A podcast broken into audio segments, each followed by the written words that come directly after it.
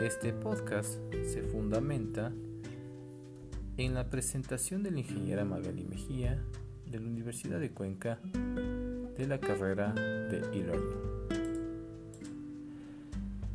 En general, podemos definir como los objetivos de este espacio en lo que es el e-learning y su contexto de uso.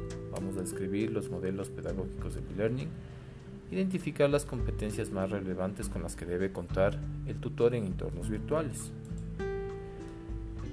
La definición del e-learning se puede decir que es una nueva forma de enseñar y aprender. Nos encontramos inmersos dentro de la sociedad de la comunicación y la información, pero también de la formación. ¿Qué se entiende por e-learning? La traducción al español nos llevaría a una concepción de aprendizaje electrónico. Martín Hernández señala la concepción de e-learning que engloba aquellas aplicaciones y servicios tomando como base las TIC, se orientan a facilitar el proceso de enseñanza-aprendizaje. La comunicación es la base de todo proceso de enseñanza-aprendizaje.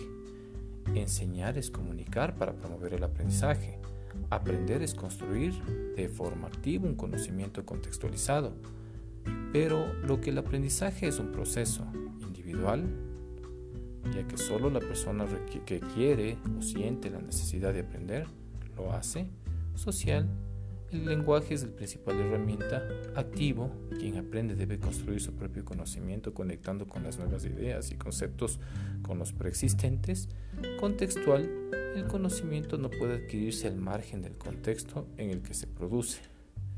Las TIC son las tecnologías de la información y comunicación y se pueden utilizar en el proceso de enseñanza-aprendizaje. En general, la introducción del e-learning va más allá de la introducción de las TIC en los procesos educativos. Su importancia radica en los procesos de interacción y continuidad. La adopción del e-learning supone la apuesta por el modelo pedagógico en el que el alumnado tiene una mayor responsabilidad en su educación, el proceso de enseñanza-aprendizaje es eficiente, por lo que se mejora la calidad del modelo educativo. El cambio del modelo pedagógico que supone el e-learning debe centrarse en las concepciones, intenciones del educador antes que en la, utilización de las TIC. Los estudiantes pueden acceder a la formación desde cualquier lugar del mundo, a cualquier hora conectándose a Internet. El alumnado puede consultar al docente, recibir materiales, enviar sus tests, exámenes, trabajos, etc. Los estudiantes pueden interactuar con un grupo tanto de forma sincrónica como asincrónica. El alumnado puede acceder a una diversidad de fuentes de información y formación. El proceso formativo se desarrolla en una plataforma virtual con tutorías en línea. Se registra la actividad de los estudiantes. Los estudiantes pueden consultar al tutor sus dudas y validar su aprendizaje. El modelo pedagógico consta con algunos componentes. Los contenidos, que son la materia prima del e-learning deben estar actualizados, elaborados por expertos, tienen un costo del 60% del total del curso virtual.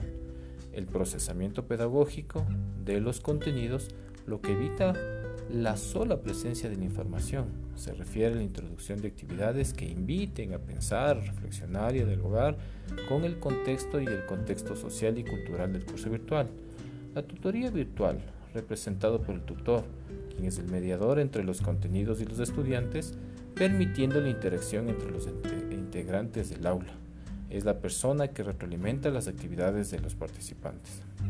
El dispositivo tecnológico, que son las herramientas que facilitan la comunicación e interacción requerida para la socioconstrucción del aprendizaje.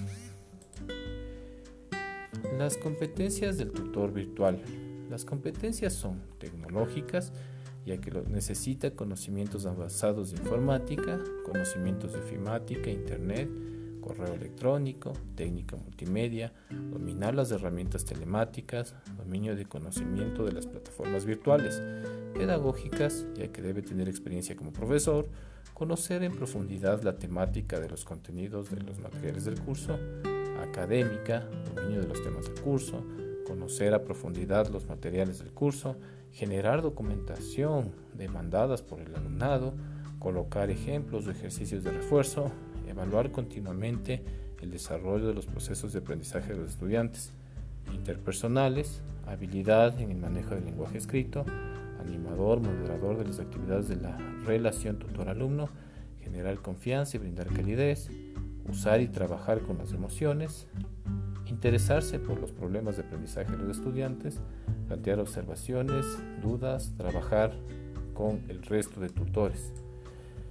En general, las funciones del tutor virtual, dentro de las funciones debe ser orientador, académico y burócrata, están en general dar la bienvenida a los participantes, alentar y motivar, supervisar el progreso, asegurarse de que los estudiantes trabajen al ritmo adecuado, dar información, ampliar y clarificar y explicar, responder al trabajo de los estudiantes, asegurarse de que los estudiantes estén alcanzado el nivel requerido, asegurarse del éxito de las conferencias, facilitar los grupos de trabajo, dar consejo y apoyo técnico, finalizar el curso, llevar estadísticas de la plataforma virtual.